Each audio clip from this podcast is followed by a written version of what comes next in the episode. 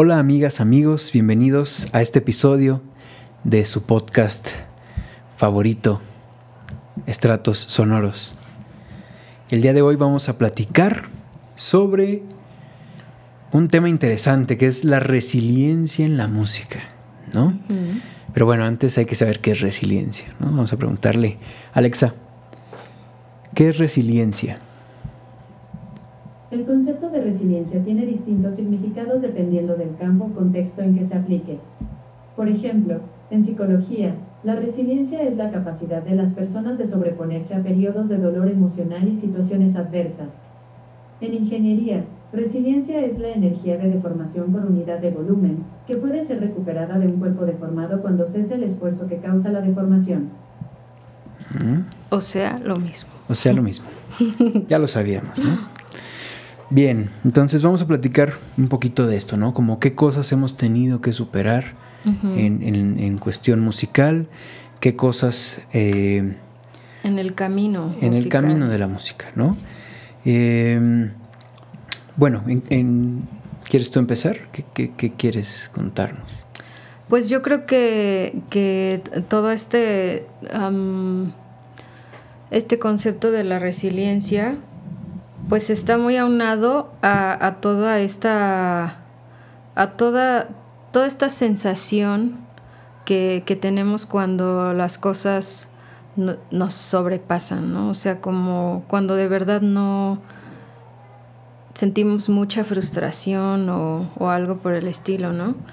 Y yo creo que de eso viene también como toda esta cierta inteligencia emocional que hay que, o sea, que no tienes de otra, que tienes que, desarrollar estando en la música, ¿no? Bueno, no sé cómo tú, tú lo hayas sentido, de que hay muchas cosas que, que de verdad llegan a frustrarte mucho y que no tienes a dónde hacerte, ¿no? O sea, o, o como lo, lo, solucionas y lo superas o renuncias, ¿no? Sí, llega un punto en el que, además yo, yo creo que es también muy aunado a que el gremio musical es pequeño y que no hay tampoco mucha información al respecto, ¿no? Es decir, sabemos como mucho, eh, o, la comunidad, por ejemplo, de medicina puede ser más grande. Eh, en cuestión musical, imagínate, en la cuestión de la familia, pues yo no tengo a alguien a quien preguntarle, oye, este tío, oye, primo, ¿cómo le hiciste? ¿no? Porque yo en mi caso soy el único músico en, la familia, ¿no? Y es el caso de muchas personas. Algunos, este, que sí tienen un, legado grande, pero la mayoría, al menos en México, te avientas solo. Te avientas al vacío, ¿no? Entonces, tienes tú en el camino que irte este, reconstruyendo, despedazando y reconstruyendo varias veces, muchas veces como Dios te da a entender, ¿no?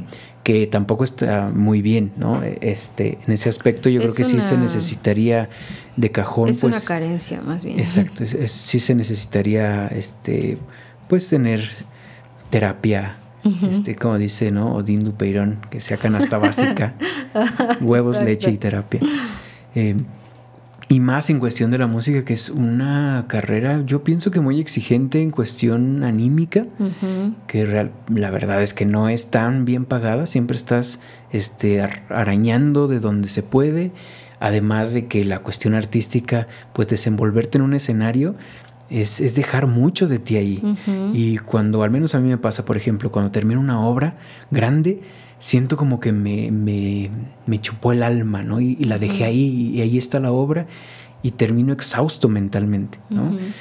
Y ahí empiezan ciertos, este, como, pues no sé cómo llamarlos, ¿no? Como, como conflictos emocionales donde empezamos como a batallar, ¿no? En, en mi caso, en específico, algo que me pasa muy seguido y que creo que yo todavía no he podido solucionar es eh, este síndrome del impostor, ¿no? De sentarme, mm, o sea, no, no, si lees mi currículum puedes decir, ah, no manches, todo lo que has hecho, ¿no?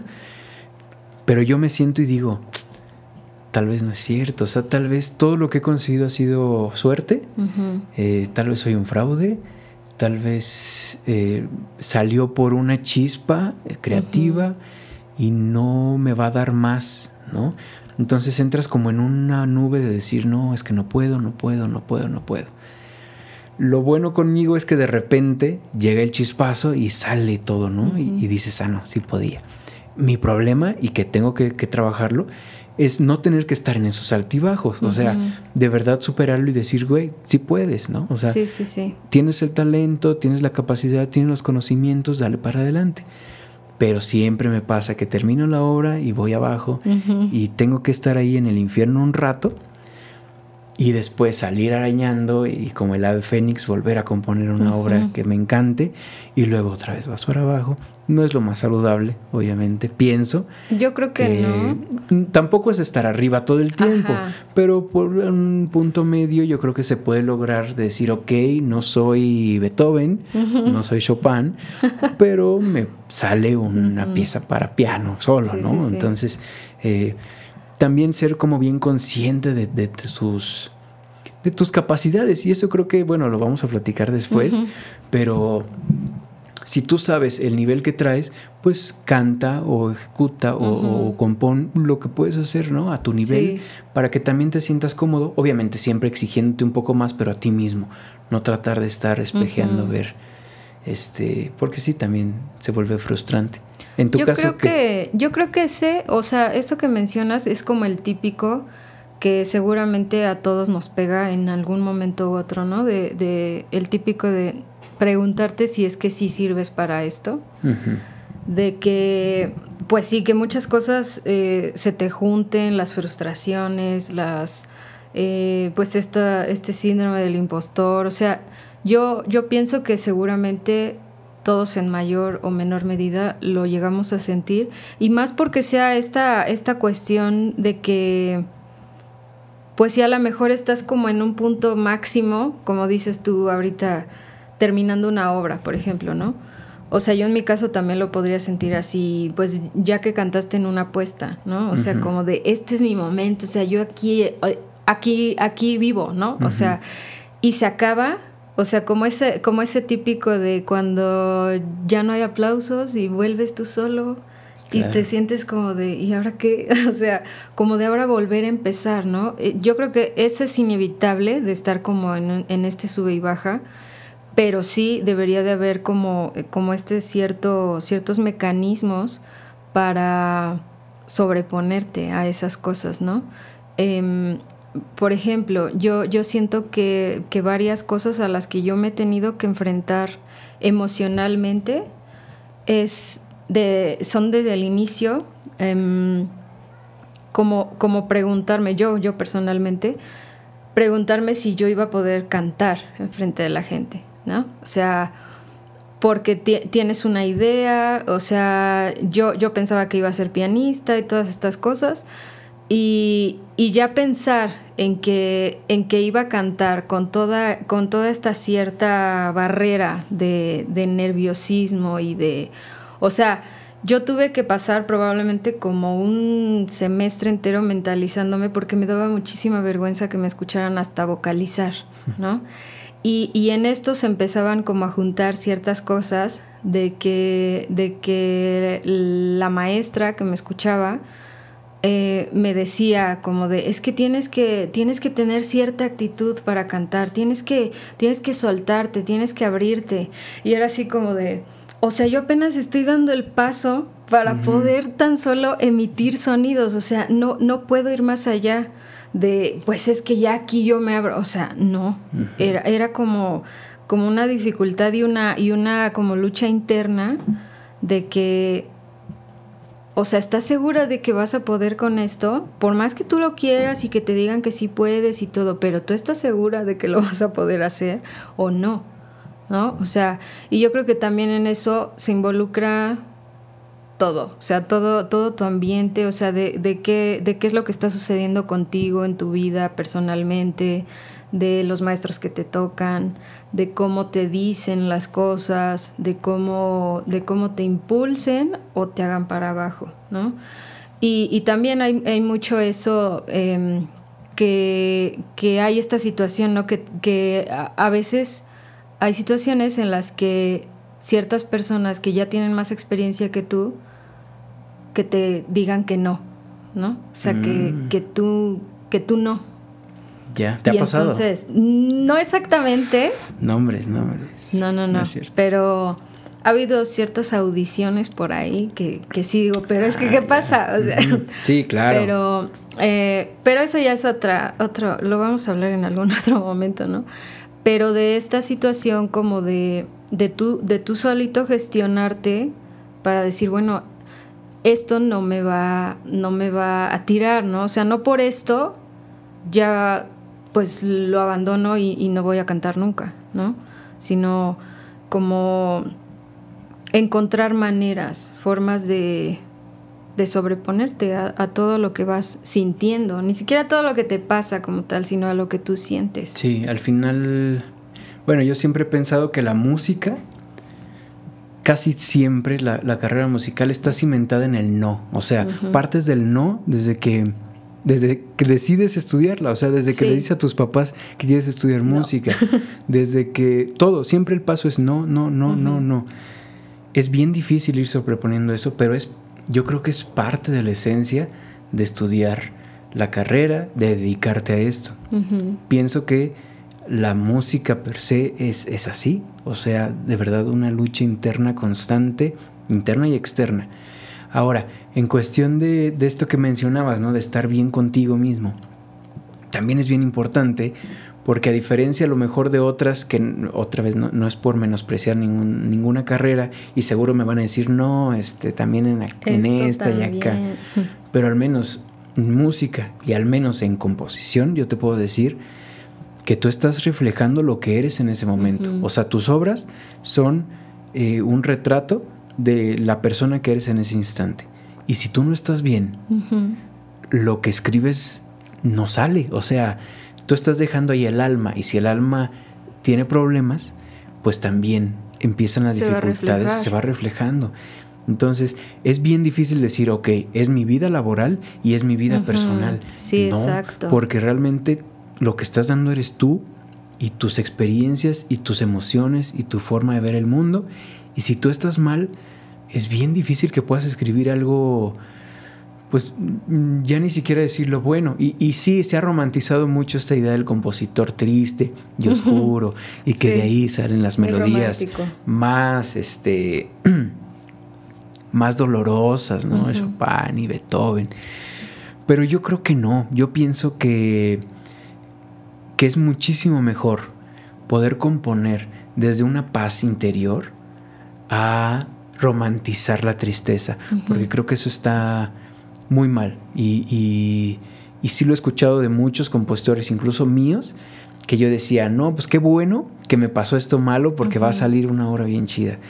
Mm, no, o sea, no, no, lo romanticemos a ese nivel de creer que nos pasen cosas negativas para tener la inspiración de escribir algo bueno. Yo creo que eso también habla de una deficiencia este, en cuestión emocional, que te necesitas estar ahí apretando siempre y estar siempre atorado, como decía la buena Alexa, siempre con presión para poder funcionar. No, la idea es que podamos trabajar en este estado natural del ser humano, dice mi psicóloga, saludos a mi psicóloga, que es el bienestar, ¿no? Estar bien, estar tranquilos. Sí, sí, sí, sí. Sí, porque yo, yo también creo que ese precisamente debería ser como el fin ¿no? Como, como ya que estás sobre un bienestar, entonces tú ya tienes como cierto, cierto control. Está mal decirlo, ¿no? Como control en tus emociones, porque también mi psicóloga me dice que eso no. pero, pero como cierta claridad, ¿no? Como en cuáles son las cosas con las que potencialmente puedes trabajar. Como esta idea de, que quieras que te pasen cosas malas para poder reflejarlas, eso me parece muy mal. Pero yo sí tengo la experiencia de que a lo mejor al inicio, como en todo este rollo interpretativo, sí era así como de, pero antes ya me pasaron muchas cosas malas. O sea, entonces eso es lo que ciertos maestros también me han dicho que son, se vuelven, al menos en mi caso, ¿no? También como, supongo que también contigo, eh, pero en este, en este rollo de, cantar y la interpretación se vuelve como materia prima. O sea, todas estas cosas que ya te sucedieron y también se vuelve como una forma, o sea, precisamente como de, como de, de, qué cosas puedes hacer ya que tienes todo eso adentro, también se vuelve una forma como de canalizarlo, ¿no? O sea, como de que ahí es donde sale, pero sí es muy distinto como de, es que ya está ahí y, y lo estoy canalizando de esta forma, a que quiero que me pase algo malo para entonces yo exponerlo. Fíjate que más allá de eso, yo, yo creo que lo que nos forma es justamente esa resiliencia. No lo malo que nos pasa, sino cómo sobrepasamos eso malo. Entonces, justo lo que te decía, ¿no? No tratar de romantizar lo negativo, sino romanticemos y pongamos en un pedestal el cómo sobrepasamos esa negatividad. Nos fue muy mal. ¿Cómo lo superaste? Pero lo superé. Y, esa, y ese tramo de superarlo es lo que me hizo una mejor persona, es lo que generó bases en, mi formación académica, este, musical, pero no el, pesimismo per se, no, no la cosa mala por sí sola, sino el que pudiste salir adelante fue lo que te hizo una mejor persona, ¿no? Y eso pasa con cualquier cosa, o sea, hasta simple, ¿no? Imaginando cuando llegamos, ¿no? Que seguramente, bueno, al menos a mí, siempre los maestros de solfeo cuando vas empezando piensan que ya te lo sabes todo y empiezan a hacer cosas. Muchas veces lo hacen también como por, pues no sé, por, por mira lo que te vas a enfrentar, ¿no? Ajá, sí, sí, sí. Eh, y ya luego te empiezan a decir, mm, eso no lo sabes, ¿no? Entonces, siempre es ponte a leer esa lectura y tú no sabes. Y haces el ridículo y bueno, a partir de ese, ese momento de, a lo mejor de tristeza, pues te pones a estudiar y sales adelante en, ese, por ejemplo, si bien te va. Si bien te va. Si no, pues también hemos visto muchos este, quedarse en el camino. Exacto. Que en lo personal a mí no me, no me parece malo. Es decir, y, lo he platicado ya con varios de, de, los invitados en el podcast. 18 años para decidir qué vas a hacer el resto de tu vida está muy cañón. Y todavía los que empezaron en música a los 15, que empezaron el técnico, de verdad a los 15 años saber que, en qué vas a dedicar toda tu vida.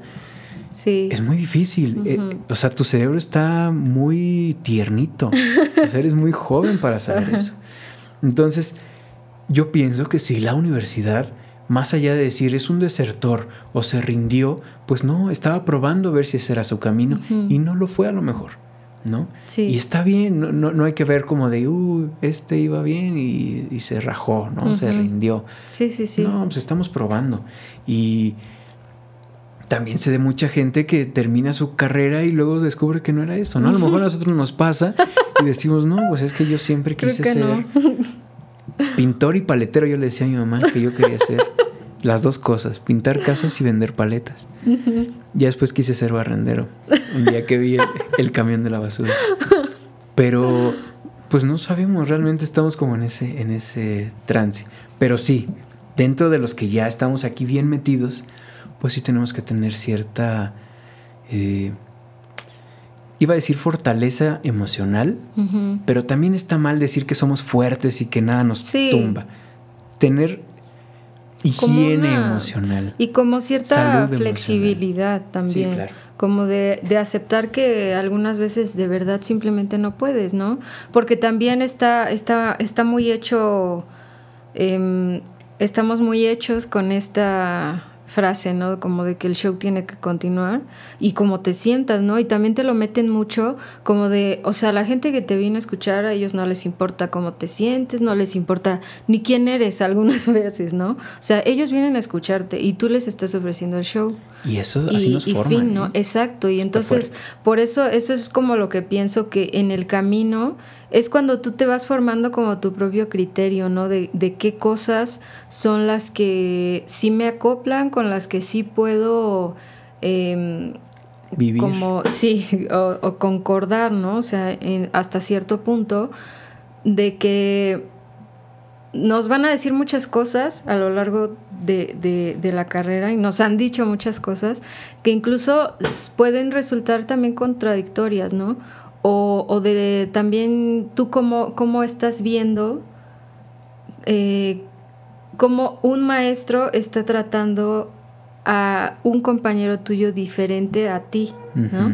En mi caso, la verdad, eh, afortunadamente siempre me han tratado muy bien, eh, pero sí, o sea, tú muchas veces ves muchas cosas que dices, era tan necesario ser tan malo.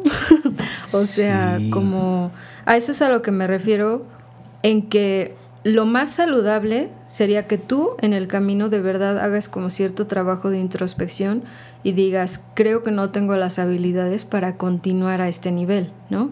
Y cuando es que ya se salen y dicen, no, pues la verdad creo que yo no iba para esto. O por ejemplo en mi caso, ¿no? Como de según yo quería ser pianista, pero darme cuenta así de, la verdad es que no voy a lograr ser pianista, o sea, no, no tengo ese tipo de ni de perfil, ¿no? O sea, no, no, yo, yo estaba queriendo encajar en un molde que no era el mío.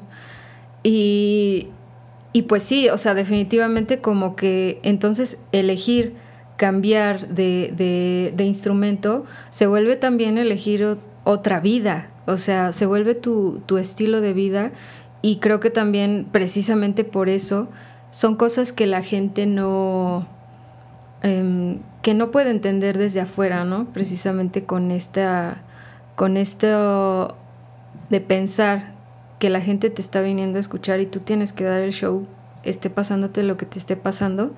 Creo que también está muy romantizado, ¿no? O sea, como de que tú también te haces la fortaleza de, es que yo estoy ahorita súper mal, pero voy a salir, a salir a cantar cosas súper felices y no importa, ¿no? Pero eso también te cobra factura, o sea, después. después a lo mejor ya no te están viendo, pero tú vas a estar llorando al rato, ¿no? O sea, eh, pero precisamente creo que se vuelven como esos mecanismos de que tú sabes cuándo, tú sabes cómo, tú sabes hasta dónde. Y también aprender a justamente eso que dijiste, ¿no? A decir que no, a decir esto no. Por ejemplo, pasó ahora en las Olimpiadas de Tokio, ¿no? Este, este gimnasta estadounidense, ¿no? Que dijo, ¿sabes qué? Mi salud mental es primero está siendo muy difícil esto, este, mentalmente hablando. Sí, o sea. Ahí la vemos. Y era la, favorita, que eso también es un peso muy fuerte, ¿no? Entonces, creo que justamente esta nueva generación, eh, a nosotros nos alcanzó una colita, pero los, los, más nuevos eh, ya son muy, muy conscientes de la cuestión emocional, de la importancia de la terapia de la importancia de sentirte bien, de que tú estás primero. Y eso, obviamente, a la generación de cemento lo pone a, decir, ¿no? Que no, que débiles, cristalinos, ¿no? Sí, sí, sí. Pero no, realmente lo que estás haciendo es ya no hacerte el fuerte y aceptar tus virtudes y tus debilidades tal y cual como son, ¿no? No querer aparentar una cosa que no estás pasando en este momento, ¿no? Si la estás pasando mal y no puedes hacer eso, no lo hagas, después estarás mejor, ¿no? Sí, como esta, precisamente esta flexibilidad, ¿no? De, de como ella, o sea, e, estaba siendo como la favorita y, la mejor del mundo. Exacto, y, o sea, y, a lo mejor en ese momento ella estaba consciente de que no iba a ser la mejor del mundo en ese momento, o sea, y que ella no iba a poder consigo misma de exponerse a eso que ella no estaba preparada, ¿no? O sea, siento que también eso, eso es algo que, deberíamos de entender, que pues así, o sea, como, como es en psicología y como es en ingeniería, es en todo, en realidad. O sea, si, si tienes que, tener cierta, ciertas maneras de, de moverte en un lado y en otro, y a veces sí y a veces no. O sea, sin, sin tener como toda esta carga social de que tú tienes que aguantar todo y tú tienes que salir al escenario aunque... Sí, y, sí justamente nos han, nos han formado como máquinas. y, eso que me lo dijiste, a lo mejor nunca lo había pensado realmente, pero sí, o sea, me lo han dicho prácticamente todos los maestros, ¿no? Decir, incluso me han llegado a decir, tú no tienes que emocionarte con la música la gente se tiene que emocionar, pero tú no te tienes que emocionar tú. Porque si te emocionas, te desconcentras y ya no lo tocas. Debes ver cómo tú eres nada más ese conector entre la música y el público. Pero como conector plástico y metal, no tienes sentimientos. Tú estás dándole. Y dices, híjole, o sea, ¿qué tal si de verdad la estoy pasando mal? Sí. ¿Qué tal si incluso me ha pasado también este, este maestros que me dicen, no me cuentes tu vida, carnal. Toca, ¿no? Sí. Toca. Y yo así de que al, final, al final de cuentas tu maestro de instrumento se vuelve, te conoce mejor que tus papás. Y, que él te diga, no, no me hables de eso, no me hables de tu vida, este, tú toca, entonces te vuelves más máquina, ¿no? Sí, exacto. Y, y, yo creo que también, pues eso se refleja mucho, tal cual como ahorita dijiste, ¿no? De como son pensamientos generacionales también. Sí. Hasta cierto punto, porque sí, o sea, mm, sí hay como cierto margen de edad, como de las personas que te dicen de esa manera, pero si lo ves desde alguna o sea, como desde esa perspectiva generacional, pues también así es como muchas generaciones han lidiado con sus vidas personales, ¿no? Sí, no, no, no es reclamo. Sigues trabajando, tú sigues haciendo todo, porque todo sigue funcionando, no importa lo que sientas tú. O sea, tú, te lo tragas y tú sigues dando la cara, ¿no? Sí, es su realidad. O sea, no se puede, claro, no, las realidades no son estáticas. También hay que ser maleables en ese aspecto pero tampoco se puede como juzgar así con el dedo y decir, ¿por qué? Porque sí realmente, incluso nuestra generación tiene sus carencias, las generaciones pasadas tienen sus carencias, las nuevas generaciones tienen sus carencias, y, pero cada quien pues va lidiando con ellas como puede. Creo que al final el problema sí sería estancarnos en una cosa, el decir que, que a veces también pasa, ¿no? Decir, no, es que yo crecí así y así me voy a morir está difícil, ¿no? Eh, creo que eso es también parte de, la resiliencia, ¿no? El, poder ser maleable y convertirte en otra persona, porque estamos en otros tiempos y a lo mejor tú tenías un pensamiento distinto, pero ahora lo tienes que empezar a moldear para que, como dice Rosarín, no llegar con vergüenza al futuro. Sí. Pero bueno, en cuestión de la música, ¿tú has pensado abandonarlo alguna vez? O sea, que digas, ya estuvo. Mm, no. Nunca. Nunca. Pero en, toda esta, en todos estos últimos tiempos de pandemia, siento que sí lo tuve que como volver a reflexionar.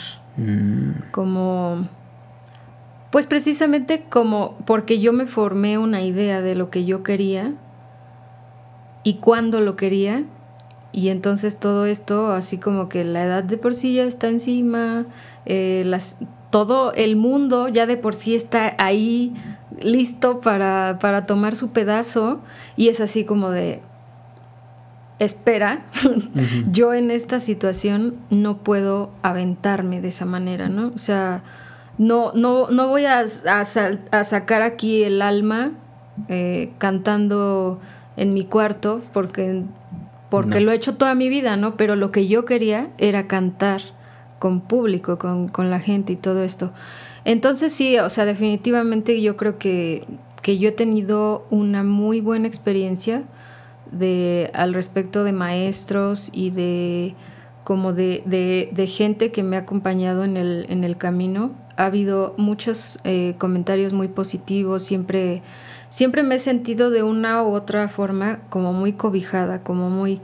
que eso siento que también eh, suele eh, resultar también contraproducente, ¿no? Como de que yo aquí ya me siento bien, tranquila, o sea, pero eh, definitivamente como que ir a mi paso y, y tener yo la libertad de decidir cuándo hago algo o no lo hago, sí me ha hecho como tenerlo como más sólido el como la base de decir esto es lo que quiero hacer, o sea, no, no me voy a echar para atrás. Pues. O sea, a lo mejor en ciertos momentos sí voy a ir despacio porque no me siento como con todo para poderme aventar de cabeza, pero no, no, no he sentido como algún punto en el que ya lo voy a dejar. Ya no. ¿Tú sí? Yo sí.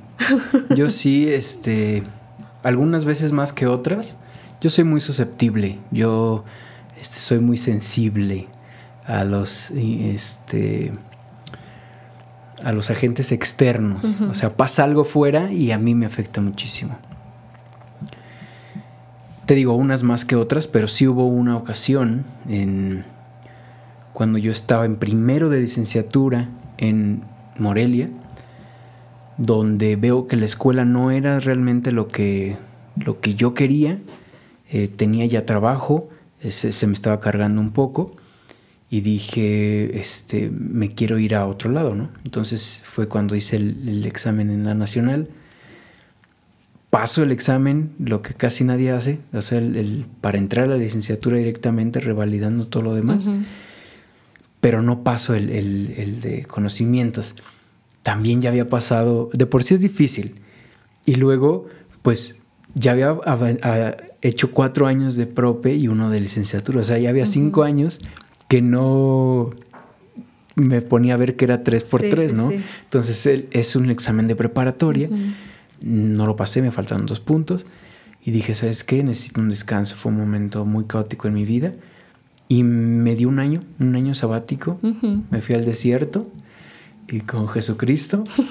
y, y, la pasé muy mal, realmente la pasé muy mal porque también no fue la mejor opción, no fue la mejor decisión. Si la estaba pasando mal, tuve que pedir ayuda psicológica, eh, pero otra vez romantizando, ¿no? Dejo todo, me voy a un lugar lejano, a una nueva vida. No, o sea, por ahí no van las cosas, ¿no?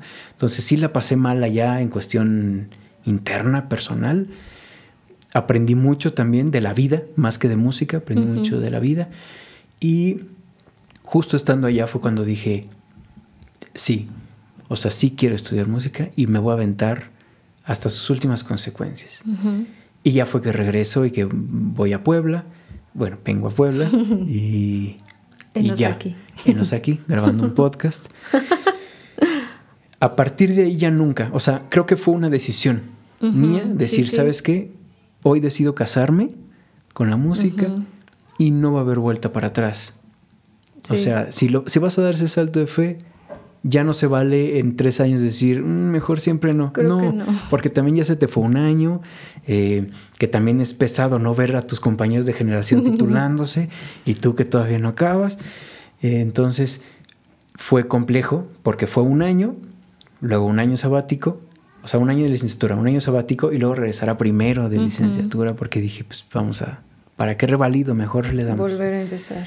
Entonces, ya fue en decir, no, o sea, piénsalo bien porque es tu decisión final. Que bueno, ya a mis 28 años. Sí, ya habiendo ya espero que sí sea la decisión buena. si no, pues de todos modos. Pues habrá tiempo para corregir. Está la, la pizca en Canadá, ¿no? Pero bueno, ¿Hay algo que te hubiera gustado hacer distinto? Mm, podría decir que sí, pero justo como ahorita estás diciendo que tal vez, por ejemplo, estabas muy mal y lo correcto hubiera sido buscar ayuda, ¿no? Pedir ayuda y tú ahorita lo ves ya con, más años de experiencia y dices, claro, eso era lo correcto, pero en ese momento hiciste lo que pudiste con lo que tenías, ¿no? Entonces también siento eh, hasta cierto punto que ahorita viendo las cosas con un poco más de claridad, también digo, claro, o sea, me hubiera gustado eh, aventarme a esto en este momento, ojalá no hubiera, o sea, yo también me tomé un año sabático, exactamente el mismo que el tuyo probablemente, Em, porque, y, bueno, muy parecida también la historia, ¿no? Como de yo también fui a hacer examen a México en el conservatorio, pasé el de canto, no pasé el, siguiente porque lo hice para revalidación, porque fue lo único que alcancé en ese momento. Se llenaron los espacios para primero. Y este, y pues ya, o sea, viendo la lista como de revalidación pasó uno de canto, ¿no? Entonces digo, mm, bueno. Sí, es complejo. Em, entonces, pues sí, también como, como em, tuve que solucionar esas cosas en el momento como pude. Y también en el momento como pude fue cerrarme de decir, pues entonces no voy a la universidad y yo aquí, o sea, mm, sí como pensando de, pero yo voy a seguir cantando. Y sí seguí cantando todo ese tiempo, ¿no? Pero, pero sí, también pienso, a lo mejor perdí mucho tiempo en ciertas eh, situaciones de mi vida personal que digo, no valieron la pena. y, tuve que tuve que hacerlo en su momento porque no pude hacer otra cosa. O sea, pero si me hubiera gustado, probablemente sí, si me hubiera gustado cambiar ciertas cosas, hacer también las cosas tal vez un poco más rápido, eh, como haber tenido una vara mágica que me dijera, no tienes que tener miedo, sí vas a poder hacerlo. pero pues no la tuve, solamente tuve que aprender con el tiempo. Yo creo que no hay... Sí, yo también lo pienso y claro, lo mismo, no, no te detengas, sigue, este, culmina el, el, proceso así lineal, ¿no? Empezando y terminándolo. Sigue, la música es, es mucho de, de, edades. Está mal, pero así es. Em, pero también, o sea, me pongo a pensar, ¿qué hubiera pasado si continúo con esa carga de trabajo? Pues a lo mejor hubiera estallado o, me hubiera tragado una bala o algo, ¿no? O sea, habría sido contraproducente de todos modos. Yo creo que, yo creo que cada quien tiene sus tiempos, ¿no? Entonces, eh, no, no me gustaría como decirles consejo, hagan, no, o sea, el único consejo que les podría dar a la gente o, a, las personas que me preguntan es, va a estar mejor después, o sea, ahorita está, lo ves muy cerrado y muy mal, pero se va a solucionar de una forma u otra, ¿no? Entonces, pues como que con esa mentalidad, pues sí, seguir tus procesos, pero pues teniendo como esa idea de que pues las cosas van a mejorar en algún momento, ¿no? Fuera de eso, mm, pues sí, todo lo mismo, ¿no? ¿no? haber perdido tanto el tiempo, pero pues ya, está hecho, ¿no? Ahora a seguir para adelante y, y, a trabajar con lo que se tiene y con lo que se puede, ¿no? No, no hay de otra. Y fíjate que yo he conocido muchos músicos que pasan por lo mismo. O sea, es una carrera tan larga que siempre hay un quiebre en algún momento de la carrera. Y sobre todo si no la tienes tan fácil, ¿no? A lo mejor si, si tienes muchas comodidades y todo te va bien, pues sea como una carrera más, ¿no? Pero conozco muchos músicos que tienen que trabajar para solventar su carrera, su vida. Y es difícil, es difícil eh, no tener un un ataque de pánico en algún momento de, la carrera o un quiebre literal, ¿no? O sea, decir, me, derrumbé porque no pude. Sí. Es, complejo. Y yo creo que el, el 80% de mis compañeros, de nuestros compañeros, trabaja también. Sí. ¿no? Entonces siempre están entre una y otra y dando clases y, y, buscando de dónde, porque así es. Y es un trabajo pues que se vuelve pesado. Es bien difícil decir estudio música y no hago otra cosa. Es, muy, muy complicado. Sí, como esta, esta visión que tiene mucha gente, ¿no? Como de, ay, ¿qué más haces? O, ¿y qué más estudias? Sí, sí, también. Yo tenía maestros allá en Morelia, pues que, que nacen en cuna de oro, ¿no? Sí. Y, y, me, me reclamaban, me decían, no, es que eres estudiante de música si vienes a estudiar, vienes a estudiar. Tienes que estudiar. Y dices, sí, pero no todos tenemos tu apellido, ¿no? No todos tenemos ese abolengo. Sí, sí. Yo no me puedo dar ese lujo de, pues nada más venir a clases, llegar a la casa, hacer mi tarea y dormirme a gusto. No puedo. Entonces, yo creo que en ese aspecto también se tendría que ser un poquito más flexibles en cuestión. Bueno, lo es. En Puebla yo creo que es muy flexible la institución de que de Pero verdad. Porque lo comprenden muchas veces de propia piel, ¿no? Claro. Fíjate que yo en Morelia no veía tanto gente como trabajando, tanto como aquí. Aquí sí son bien hueseros. Sí. De hecho, incluso el término hueso, allá lo escuchabas bien raro. Y aquí a cada y aquí es el pan de cada día, ¿no? Entonces, yo siento que los, los padres, los maestros, sí saben, este, pues entienden cómo está esa onda y te ayudan a acomodar horarios y me ha tocado, no, no puedes en esta, pues en esta otra. Saben bien cómo va ese rollo. Entonces, en ese aspecto creo que la UAP me ha cobijado muy bien en eso, de, de, de, entender como esas necesidades. Y además de que no está tan cargada realmente la, la, la, cuestión de trabajos y eso, pues sí te da un, un pequeño pausa para tus cosas, para estudiar, este, para componer y, y sí se hace un poquito más, más manejable. Llevadero. Ya la cuestión este, competitiva empieza a decir, uy, quisiera que me exigieran más, pero pues ya depende de cada uno. Sí, en realidad, pues, pues sí, como esta situación de que cada quien avanza al ritmo que quiere o puede. O puede, también. O sea, algunas veces que puedes y otras veces que quieres, porque pues sí, muchas veces no, no, no se puede aunque quieras también, ¿no? Sí. Pero pues sí, yo creo que, que es como...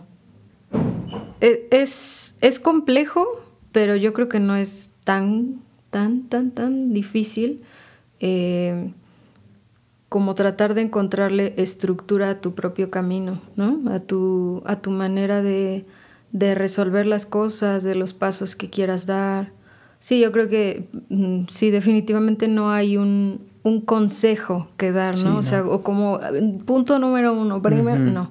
O sea, yo creo que las cosas básicas que todos sabemos, que, que, que te sepas de inicio fuerte para dar el paso, ¿no? Sí. Y ya, de, ahí, ahí, vas viendo cómo, cómo va saliendo sobre la marcha. Otra cosa que me dijo Gonzalo Mier, un saludo, que, estuve platicando con él, que se me hizo bien interesante, es el cómo tenemos que aprender a, a voltear hacia otro lado, ¿no?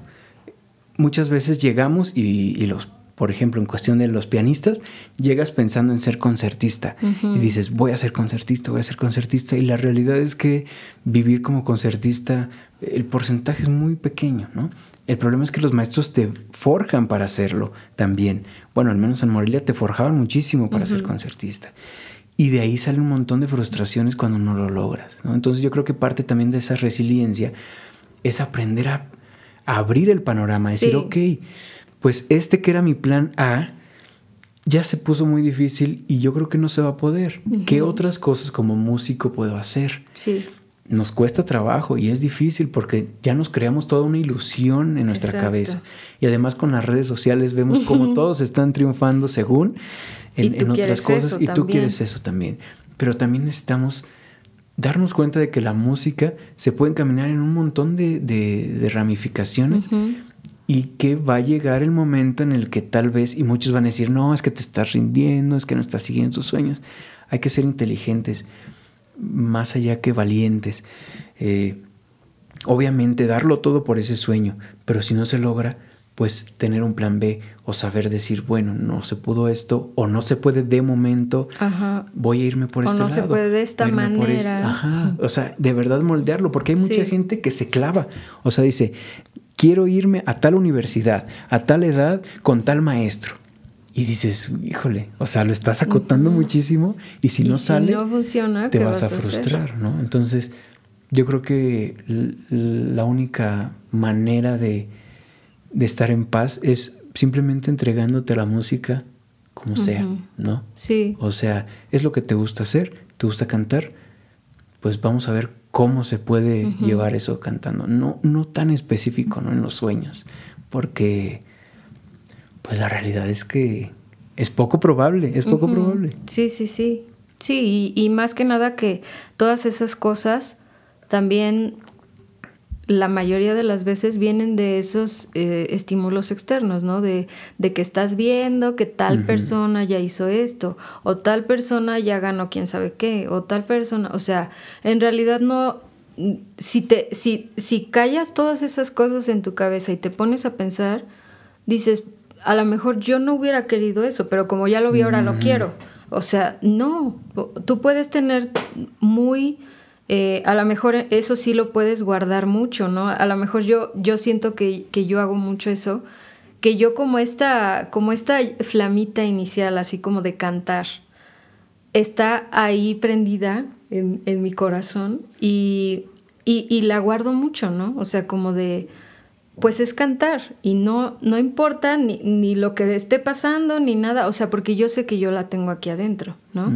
O sea, y eso me hace mucho más eh, llevadero y mucho más bonito también el proceso de que esto es verdaderamente lo que quiero porque lo tengo yo aquí adentro.